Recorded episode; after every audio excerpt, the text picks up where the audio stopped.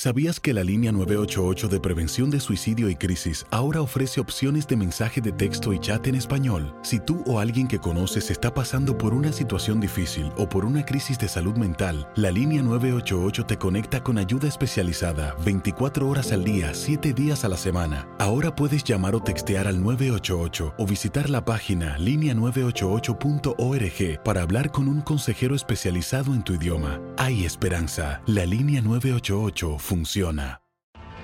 Tienes mucho en tus manos. Pero con solo mover un dedo puedes dar marcha atrás con Pro Trailer Backup Assist disponible. Presentamos la nueva Ford F150 2024. Ya sea que estés trabajando al máximo o divirtiéndote al máximo, esta camioneta te respalda porque está hecha para ser una parte indispensable de tu equipo. Fuerza así de inteligente solo puede ser F150. Construida con orgullo Ford. Fuerza Ford. When you buy a new house, you might say, Shut the front door! Winning! No, seriously, shut the front door. We own this house now. but you actually need to say, Like a good neighbor, State Farm is there. That's right. The local State Farm agent is there to help you choose the coverage you need. Welcome to my crib. no one says that anymore, but I don't care.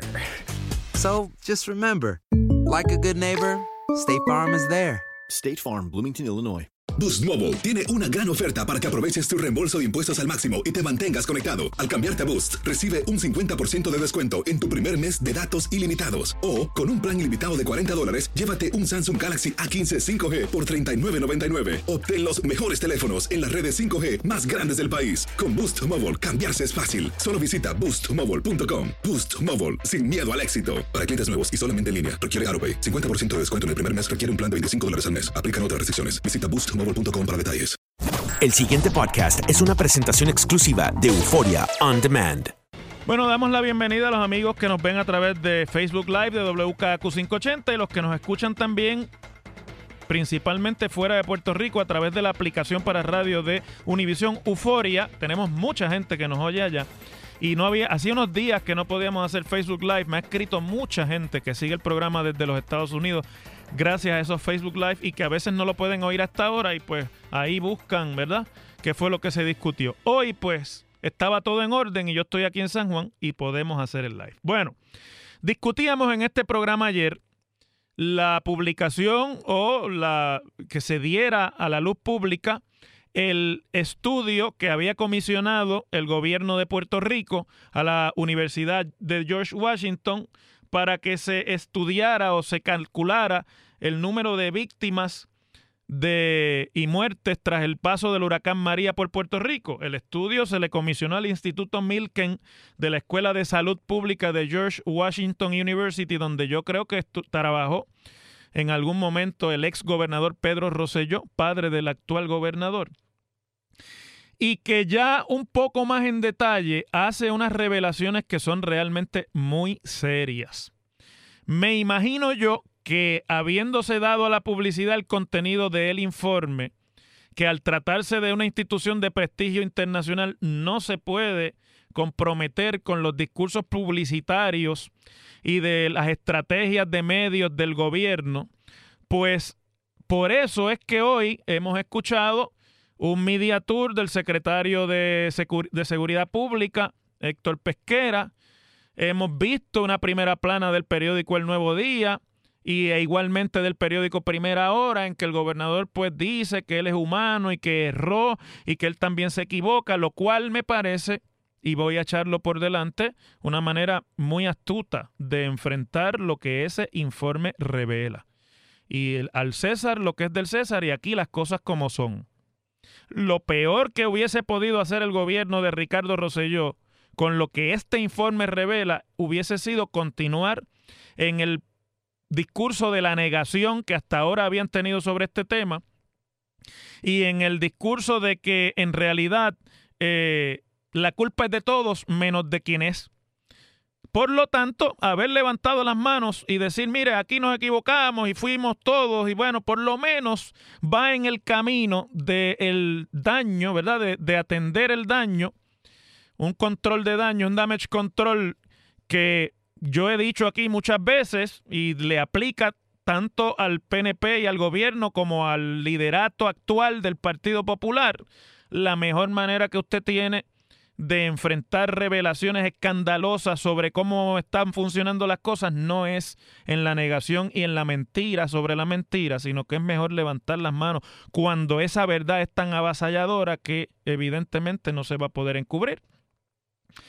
Pues dicen los investigadores del Instituto Milken de la Universidad de George Washington en los Estados Unidos, Carlos Santos Burgoa y la, la decana de la escuela, Lynn Goldman, primero que la revelación más importante es que pues algo que no necesitaba que se hiciera un estudio para uno corroborarlo, como decíamos ayer, y es que las zonas más afectadas de Puerto Rico y donde más muertes ocurrieron son las áreas de mayor pobreza en el país. Pues por razones obvias. Primero porque las áreas donde se concentra la pobreza, normalmente los municipios también son pobres y por lo tanto no hay recursos para tener, eh, atender con mitigación y con obra pública importante las posibilidades de inundación o atender inclusive áreas que a veces son rescate de tierra o lo que otras personas llaman eh, eh, invasión de terreno, que la pobreza en muchas ocasiones que se ha vivido en Puerto Rico por mucho tiempo, pues ha producido. Y esa es la realidad. Y uno no puede juzgar desde ese punto de vista a quien tiene esa condición social de la cual es el país el que es incapaz de reponerse, que se llama pobreza y que es la, el mayor, el peor mal de los países en desarrollo o subdesarrollados, de los cuales yo creo que ya no queda ninguna duda que Puerto Rico forma parte, nos guste reconocerlo o no, pero vuelvo y repito, aquí las cosas como son. Bueno, dicen los investigadores del Instituto Milken que el rango de muertes entre los meses que el gobierno les encargó estudiar, que fueron los meses entre septiembre de, de 2017, cuando pasó el fenómeno, y el mes de febrero de 2018, es entre 2.658 muertes y 3.290. Obviamente, en ese rango de posibilidades, si usted hace una mediana, que es un promedio, pues entonces salen los 2.975 muertos de los que habla este estudio, que básicamente son 3.000, porque ya usted sabe que esto es un rango, esto no es un conteo exacto de las muertes. Y como es un rango, pues usted puede estar seguro que fueron más de esas que están ahí, aunque la estadística y la regla de estadística dice que pueden ser menos. Les voy a decir por qué fueron más. Y dicho sea de paso, una de las personas que falleció en ese rango de tiempo y que se afectó por cuatro meses y medio de falta de electricidad fue mi mamá. Por lo tanto, yo estoy consciente de lo que para muchas familias en Puerto Rico significó el que no se hayan hecho los trámites y no se haya trabajado y mitigado a tiempo los problemas que ya sabíamos que iba a causar esa catástrofe de magnitud extraordinaria como nunca se había visto en Puerto Rico desde el siglo pasado. Pues miren, la decana dice, la decana Lynn Goldman dice que ella piensa que si se hubiese extendido el estudio a meses posteriores al de febrero, ella está segura que habría miles de muertes más asociadas a la falta de electricidad, a la falta de accesos y a los problemas que creó el, el, huracán en Puerto Rico. De hecho, dice que ella piensa que si alguien hiciera ese análisis, pues muchos en la isla estaban ya todavía sin electricidad en ese momento y se descubriría cómo las muertes asociadas para condiciones de salud, que no tenían los tratamientos, que no tenían el cuidado necesario y demás, pues iban a subir. Por eso es que aquí yo creo que este estudio, más que cualquier otra cosa, lo que hace es confirmar el que ya se había publicado anteriormente por la Universidad de Harvard y el New England Journal of Medicine, en el que se había puesto el rango de muertes en 4.600 y pico. Entre otras cosas, porque claro, cuando usted habla de estudios de este tipo, pues hay metodologías distintas y usted puede aceptar metodologías que son diferentes porque en realidad esto se trata de un estimado. Esto nunca vamos a saber exactamente cuántos murieron como consecuencia del huracán eh, eh, María en Puerto Rico. Pero cuando usted hace este, varía la, la metodología, pues encontrará, por ejemplo, algo que no tiene este estudio y que sí tenía el otro, que es que no se condujeron entrevistas a individuos ni en hogares en Puerto Rico y por lo tanto esto es sencillamente un análisis del conteo registrado de muertes en Puerto Rico en el registro demográfico en comparación con el número de muertes promedio antes de que ocurriera el huracán y cuánto por encima de ese promedio de 5 o 6 años anterior estuvo, estuvieron los meses posteriores al huracán María. Entonces, pues ahí usted puede, vuelvo y repito, sin exactitud y con todos los rangos de equivocación o de márgenes de error que este tipo de estudios puede tener, calcular un poco. Eso no le quita credibilidad a este estudio, yo creo que no, pero creo que este estudio abona a la credibilidad de los que ya se habían publicado anteriormente y que fueron altamente criticados por funcionarios del gobierno de Puerto Rico que ahora vienen a decir como decía Pesquera a Rubén Sánchez esta mañana aquí, que fue que aquí el estudio lo que revela es que todo el mundo se equivocó. No todo el mundo se equivocó. Se equivocaron los que estaban allí y que eran los responsables de tomar las decisiones y que sabiendo mucha de la información que este estudio corrobora, no tomaron las decisiones. O me van a decir a mí que hubo que esperar a enviarle las muertes registradas en el registro demográfico a esta universidad meses después de la, de, la catástrofe para darse cuenta quien tiene información y a quien le llega la información de los registros demográficos en Puerto Rico que las muertes estaban por encima. Si lo decían hasta los funerarios en Puerto Rico, fueron los primeros que dieron la voz de alerta, las funerarias diciendo, mire, tenemos un número de muertes que no es lo común aquí. Y yo recuerdo al mismo Pesquera en una conferencia de prensa desmintiendo a los funerarios y diciendo que eso eran eh, fake news. Y ahora pues resulta que hubo que esperar a Milken Institute para reconocer y decir que no, que era verdad lo que se estaba diciendo. Si, lo, si no es por este estudio, todavía estarían diciendo que fueron 64 los muertos de María. Pero hay algo que yo creo que es aún peor que, que toda esta mediocridad entronizada y, desgraciadamente aceptada en Puerto Rico y, pacíficamente eh, tragada por este gobierno y por quienes tienen la responsabilidad de responder y de defender al pueblo.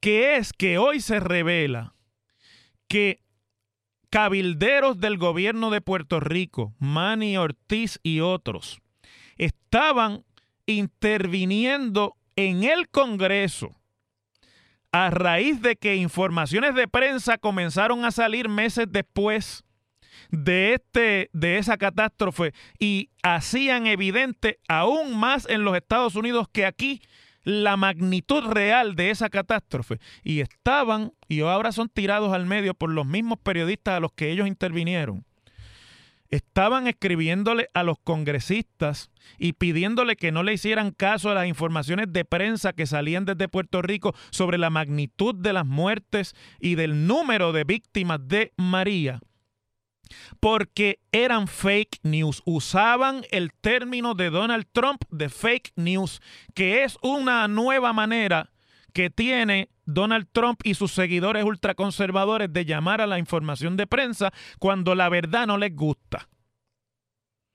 Y entonces, allá estaban los cabilderos del gobierno de Puerto Rico diciéndole a los congresistas que lo que la prensa de los Estados Unidos estaba publicando eran fake news. Y Donald Trump vino aquí a Puerto Rico dos semanas después del huracán y en la cara del gobernador dijo que esto no era una catástrofe verdadera porque nuestro número de muertes en ese momento en el conteo de pesquera que si usted no le, no le caía el techo encima o, una, o, un, o un árbol en el patio o no se lo llevaba el viento o una creciente del río lo desaparecía, no contaba usted en las estadísticas de muerte. Tenía que ser eso, si no, no. En ese momento decían que eran 16 las muertes.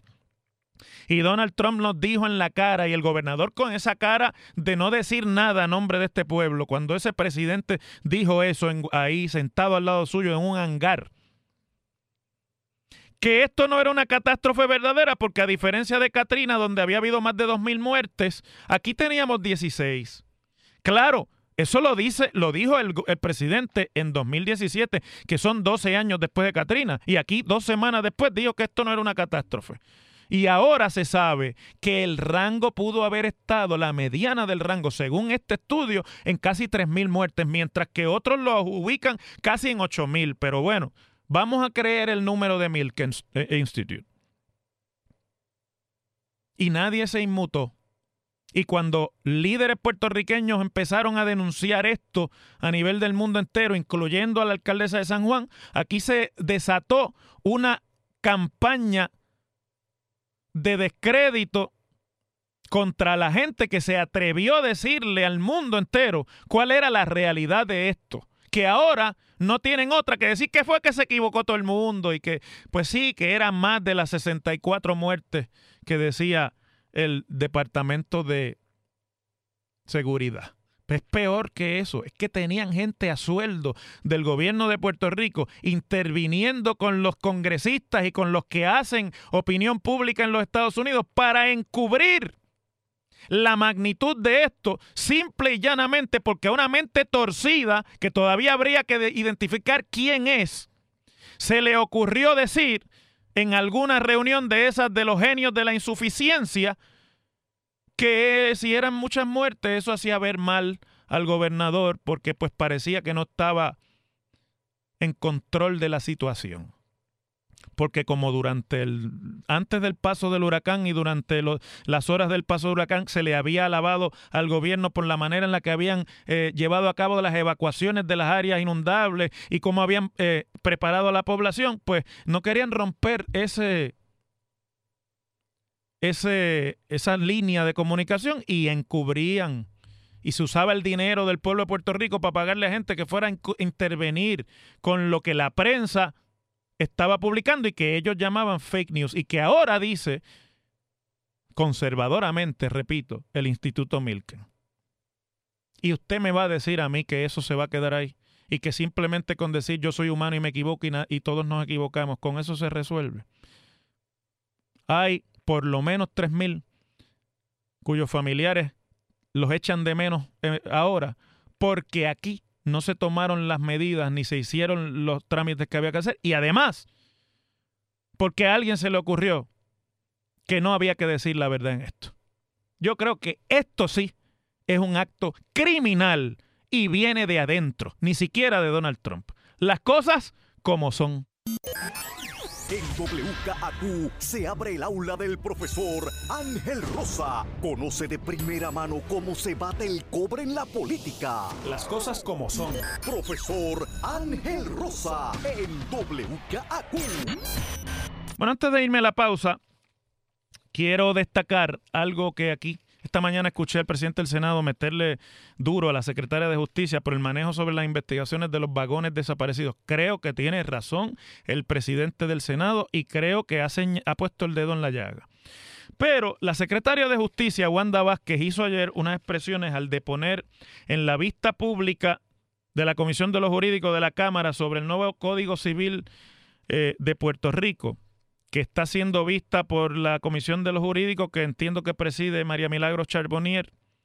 Esto en medio de que se esté discutiendo el día de celebrar el nacimiento o la concepción del niño, ese tipo de cosas que se unen a la gárgola y a otras cosas más para distraer la atención en momentos de crisis y que desgraciadamente pues tienen más atención que los verdaderos problemas del país. Es una vergüenza que sea así, pero es sexy y vende. La secretaria de Justicia dijo algo bastante serio sobre ese código civil que se está eh, considerando y que yo creo que no puede pasar desapercibido. Y que, en mi opinión, merece felicitar a la secretaria por haber dicho lo que dijo. Primero dice que el lenguaje incluido en el Código Civil para garantizarle todos los derechos a los no nacidos va en contra de la legalidad de la, y de la jurisprudencia que regula el aborto en los Estados Unidos y en Puerto Rico que está garantizado por una decisión del Tribunal Supremo de los Estados Unidos que se llama Roe vs. Wade de 1973. Y además le preocupan otras disposiciones, incluyendo, escuchen esto, que así es como descubrimos qué es lo que estos retrógradas están haciendo allí a nombre del pueblo, incluyendo una disposición en la que un hombre tendría la potestad de pedir que se declare como incapaz a su esposa embarazada ante un tribunal. En total desconocimiento y contravención de lo que es la historia de los derechos de la mujer y en lo que ha sido la lucha de las mujeres por ganar control de sus vidas y de la opresión a la que las mujeres han sido sometidas por milenios en la historia de la humanidad. Esta gente está legislando allí para que un hombre, como si fuera dueño de una mujer por estar casado con ella, pueda ir al tribunal para que a una mujer embarazada se le pueda declarar incapaz si el marido entiende que, que debe hacerlo durante el embarazo. Y no es que no, se, no haya mujeres embarazadas que puedan estar incapacitadas mentalmente, claro que las debe haber, como hay hombres también y hay eh, también niños, pero singularizar a una mujer embarazada y hacer un aparte en el Código Civil para eso, cuando el Código Civil ya tiene disposiciones sobre la incapacidad mental de los individuos. A mí me parece que esto es bien peligroso. Y es peligroso para ustedes, mujeres que me escuchan. Para ustedes, no importa la religión, no importa el grado de compromiso, no importa si son cristianas, si no son, es peligroso para ustedes. El gobierno metiéndose en estas cosas hace al gobierno peligroso para cualquiera, no solamente para las que están embarazadas o no, porque por ahí es que se empieza. La secretaria de Justicia dice, y yo la quiero citar, incluir en este código que uno nacido se considera como una persona y que le cobijan todos los derechos entraría en contravención con lo dispuesto en el caso normativo de Robert Wade, pues incluiría el derecho a la, eh, incidiría en el derecho a la intimidad de la mujer, criminalizando lo que el Tribunal Supremo Federal reconoció como derecho fundamental en el citado caso. Y yo añado que eso no vería ni la luz del día. Es decir, no dura un pleito esto con una jurisprudencia tan amplia allá y acá, pero lo interesante es que encima de todo eso, haya gente tratando de incluir eso en el Código Civil de Puerto Rico. Y la secretaria dice, eh, es nuestro criterio que no existe necesidad de particularizar de forma específica un inciso para que para la mujer embarazada, toda vez que un inciso anterior aplica a todas las personas que se encuentren en las condiciones así señaladas, o sea, de incapacidad mental, refiriéndose a eso, ¿no? Tenemos preocupación, dice la secretaria de Justicia, que permanezca el menor con una declaración de incapacidad absoluta y añadió que objetamos que haya un inciso para la mujer embarazada. No hay razón para particularizar.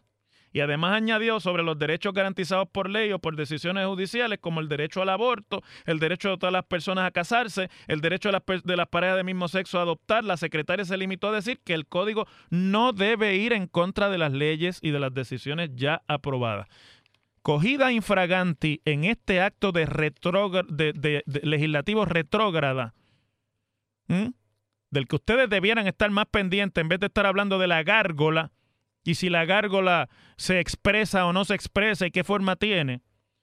Dice la representante Charbonnier, eh, eh, eh, que la agarraron infraganti. Acogemos con beneplácito las recomendaciones que nos hizo la secretaria de Justicia para mejorar la pieza legislativa. Lo que estamos es trabajando en mejorar esa pieza y que sea un instrumento que le sirva a toda la sociedad. Recordemos que la abogada del Estado es la secretaria de Justicia y tenemos que considerarla porque naturalmente son cuestiones de política pública que tenemos que mirar con mucho rigor y hay objeciones que van desde la manera como debemos ver las decisiones del Tribunal Supremo. No hay ninguna objeciones de cómo se deben ver las decisiones del Tribunal Supremo. Las decisiones del Tribunal Supremo son las de aquí y las del Tribunal Federal también, Supremo. No hay ninguna manera de mirarlas. Es lo que son. Y estar traqueteando con eso es jugar con la libertad de las mujeres y de los ciudadanos en Puerto Rico. Y es bien peligroso para los que les gusta hablar de chavismo y de faltas de democracia eh, en el mundo entero. Las cosas como son. El pasado podcast fue una presentación exclusiva de Euphoria On Demand. Para escuchar otros episodios de este y otros podcasts, visítanos en euphoriaondemand.com. Boost Mobile tiene una gran oferta para que aproveches tu reembolso de impuestos al máximo y te mantengas conectado. Al cambiarte a Boost, recibe un 50% de descuento en tu primer mes de datos ilimitados. O, con un plan ilimitado de 40 dólares, llévate un Samsung Galaxy A15 5G por $39.99. Obtén los mejores teléfonos en las redes 5G más grandes del país. Con Boost Mobile, cambiarse es fácil. Solo visita boostmobile.com. Boost Mobile, sin miedo al éxito. Para clientes nuevos y solamente en línea, requiere AroPay. 50% de descuento en el primer mes requiere un plan de 25 dólares al mes. Aplican otras restricciones. Visita para detalles. Este abril te invitamos a nuestra feria virtual Univisión Contigo rumbo a la universidad. Conéctate virtualmente con representantes de colegios y universidades en la costa este, desde Nueva York a Florida. Aprende sobre ayuda financiera, becas y otros recursos para continuar tu educación. Regístrate para asistir y para la oportunidad de ganar una tableta. Te esperamos en Univisión Contigo rumbo a la universidad del 3 al 9 de abril. Regístrate ya en univision.com diagonal universidad. Spring, is that you? Warmer temps mean new Allbirds styles. Meet the new Superlight collection, the lightest ever shoes from Allbirds, now in fresh colors. These must have travel shoes have a lighter than air feel and barely there fit that made them the most packable shoes ever. Plus, they're comfy right out of the box. That means more comfort and less baggage. Experience how Allbirds is redefining comfort. Visit allbirds.com and use code SUPER24 for a free pair of socks with a purchase of $48 or more. That's A L L B I R D S.com, code SUPER24. ¿No se merece tu familia lo mejor? Entonces, ¿por qué no los mejores huevos? Ahora, Egglands Best están disponibles en deliciosas opciones. Huevos clásicos, de gallina libre de jaula y orgánicos de Egglands, que ofrecen un sabor más delicioso y fresco de granja que le encantará a tu familia. En comparación con los huevos ordinarios, Egglands Best contiene la mejor nutrición como 6 veces más vitamina D, 10 veces más vitamina E y el doble de omega 3 y B12. Solo Egglands Best. Mejor sabor, mejor nutrición, mejores huevos. Visita egglandsbest.com para más información.